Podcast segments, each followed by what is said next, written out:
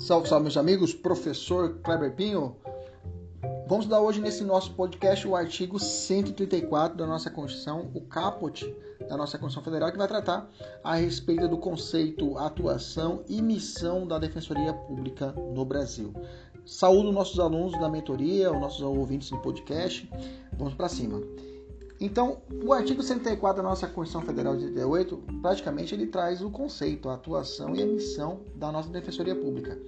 E ele reformado com a emenda constitucional 80 de 2014, né, que é muito importante e trou trouxe um conceito amplo a respeito da missão da Defensoria. Vou ler para vocês. A Defensoria Pública é a instituição permanente, essencial à função jurisdicional do Estado, incumbindo-lhe como expressão e instrumento do regime democrático, fundament, democrático fundamentalmente a orientação jurídica, a promoção dos direitos humanos e a defesa em todos os graus judicial e extrajudicial dos individuais, dos direitos individuais e coletivos, de forma integral e gratuita aos necessitados, na forma do inciso 74 do artigo 5 desta Constituição Federal. Redação dada pela Emenda Constitucional 80 de 2014. Bom, vamos fatiar. Vamos fatiar este conceito, né? É um conceito mesmo dado pelo artigo 104, nas seguintes premissas. Quais são as características da Defensoria Pública conforme o, é, é, o 104 na nossa Constituição? É instituição permanente, não podendo ser extinta, então, é uma instituição permanente, então ela não pode ser extinta, não pode ser alterada.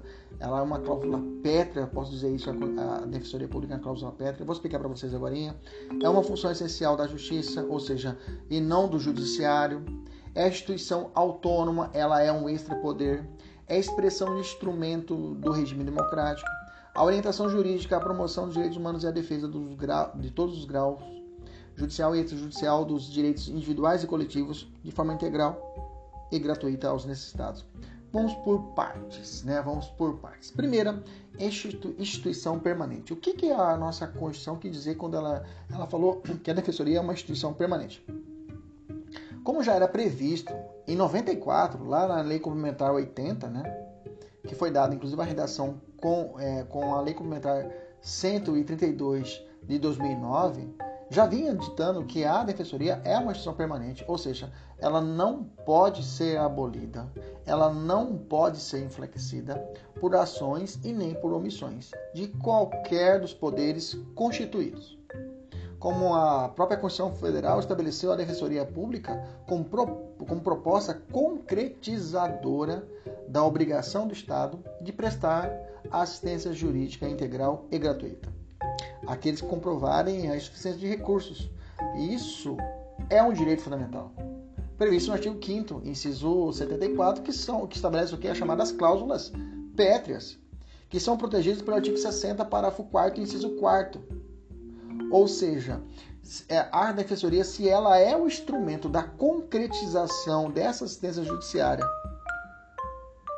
assistência jurídica, integral gratuita, estabelecido no artigo 5 inciso 74, que é uma cláusula pétrea, ou seja, eu não posso extinguir a defensoria porque ela está atrelada intimamente a essa cláusula pétrea e nesse, nesse intuito ela é uma instituição permanente. Beleza? Então, não existe proposta de emenda a tentar abolir a defensoria pública. Bacana? Evoluindo, o segundo, segundo ponto é a, a nossa Constituição fala que ela é uma instituição essencial. A Defensoria Pública é uma função essencial à justiça, não é judiciário, toma cuidado, que protege como instituição capaz de solucionar os conflitos que, é, sem que tenha necessariamente que se valer da, da judicialização. Então, ela, já que o acesso à justiça não se resume apenas à busca ao acesso ao poder judiciário, Inclusive, a própria Lei Complementar 80, já em 94, elenca como uma das funções institucionais da Defensoria promover prioritariamente a solução extrajudicial dos litígios, visando a composição entre as pessoas em conflitos de interesses por meio de mediação, conciliação, arbitragem e demais técnicas de composição, é, e, composição e administração de conflitos. Embora conste lá no artigo 104 que a Defensoria Pública é função jurisdicional do Estado, a instituição ocupa a seção 4 do capítulo 4 da Constituição destinado a funções essenciais à justiça, tá?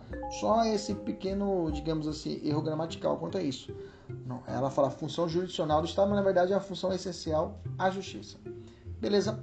Próxima característica, ela é um extrapoder. Isso é muito importante você carregar nos seus estudos.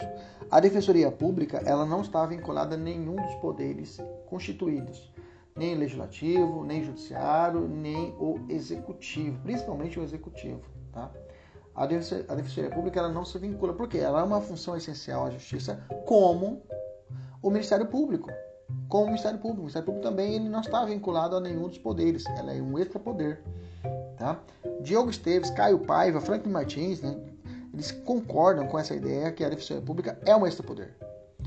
Né? Eles mencionam que, em verdade, a Defensoria Pública caracteriza como uma instituição extra-poder, não dependendo de nenhum dos poderes do Estado e não podendo nenhum de seus membros receber instruções vinculadas de qualquer autoridade pública. Caio Paiva ainda fala que ela, com as conformações constitucionais, se projeta como uma instituição contra poder, no sentido que os defensores públicos devem evitar não apenas a contaminação pelo sedutor discurso da busca pela mesma identidade funcional do Poder Judiciário, mas agirem também na contenção, olha que importante, na contenção do poder punitivo ou arbitrário do Estado. Então, Caio Pava foi a mais. Ele falou que, além disso, além de ser um extra-poder, ela é contra-poder, porque ela vai fazer a função de conter o poder punitivo estatal. Né? A gente vai ouvir falar muito isso. A, a defensoria ela sempre vai atuar em uma função contra-majoritária. Por que contra-majoritária? Digamos, você viu uma súmula, ah, entendimento pacificado, professor, tá... não interessa. Se você realmente vê a fundamentação de proteção à, à, à, à pessoa humana, e essa, esse entendimento, mesmo cristalizado numa súmula ou até numa norma, você tem que defender a contra, uma função até às vezes minoritária contra majoritária, defendendo o que? A a, a, o verdadeiro sentido da norma que vem a proteger o que? A dignidade da pessoa humana, o princípio da ampla defesa e contraditória. Bacana? Evoluindo, a expressão, outro trecho, a expressão instrumento do regime democrático. A Defensoria Pública deve assumir pelo menos aí três responsabilidades, responsabilidades inadiáveis. Primeiro, trazer a democracia para dentro da instituição, viabilizando a participação popular Inclusive existe isso, não existe com a criação, criou, criou-se com a Lei Complementar 132 de 2009, que mudou a Lei Complementar 80 de 94, a Ouvidoria Geral, que tem a possibilidade de participação de pessoas que não fazem parte do corpo de defensores públicos. Tá? Segunda missão, participar ativamente dos processos decisórios e na definição das políticas públicas, pelo menos pelos três poderes da República no, do, no que estará se projetando como instrumento de, de, do regime democrático, né? como porta-voz da população necessitada. Terceiro ponto, atuar estrategicamente junto à população necessitada como uma verdadeira escola da democracia, né? auxiliando para que a, a hipossuficiência econômica não elimine a possibilidade de uma autonomia política. Bacana? E por fim, a orientação jurídica, a promoção dos direitos humanos e defesa e a defesa.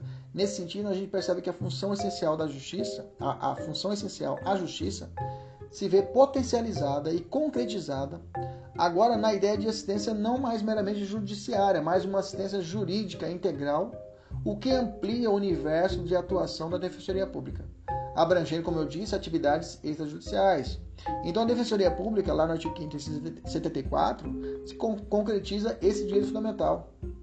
Então, é, a doutrina diz que a grande novidade trazida pela Constituição de 88 consiste em que ambas as providências, o campo de atuação, já não se delimita em função do atributo judiciário, mas passa a compreender tudo que será jurídico. Né? A mudança de adjetivo qualificador da assistência, reforçado pelo acréscimo integral, importa notável ampliação do universo do que se deve cobrir, de, de, que se deve cobrir, né? Essas são as palavras de Caio Paiva. Beleza? Assim, o Constituinte incumbiu a Defensoria Pública essa missão né, constitucional. O ministro Celso de Mello tem um julgado e, a, e, e Carmen Lúcia, né, durante o julgado da DIN 3.943 de 2015, eles, eles criticaram uma postura de tentar diminuir os poderes da Defensoria Pública, né, com ações governamentais, né, que dificultaram e impossibilitaram. E eles, eles, eles estabeleceram uma frase bem de efeito, que fala o seguinte: a quem interessa enfraquecer a Defensoria Pública. Beleza? Então, finalizando esse ponto, a Defensoria Pública, então, é a expressão desse novo paradigma jurídico social ou mesmo de um constitucionalismo social estabelecido pela Constituição de 88, se a gente for analisar essa ideia de constitucionalismo social. E é verdade, né? Para algumas partes da doutrina, né? Que vai falar que a, nossa Constituição ela trouxe esse, de 88 trouxe esse constitucionalismo social, né? Com várias proteções, no artigo 7 da Constituição, inteiramente protegido, no capítulo próprio de proteção dos direitos segunda dimensão, que são direitos sociais. Inclusive a resolução 2656 e 11 da OEA, né? afirma que o acesso à justiça, né? O acesso à justiça, inclusive está o link aqui para os alunos que, que, se você estiver assistindo essa aula no YouTube, tem um link para os alunos da, da mentoria, tem esse link para poder acessar. Você que está ouvindo, dá uma olhada na resolução 2656-2011 da OEA, que afirma que o acesso à justiça como direito humano fundamental autônomo, sendo o primeiro ato normativo da entidade que impulsiona o modelo de defensoria pública como ferramenta eficaz para a salvaguarda daquele direito. Beleza? Tranquilo? Maravilha. Um abraço, até a próxima. Tchau, tchau.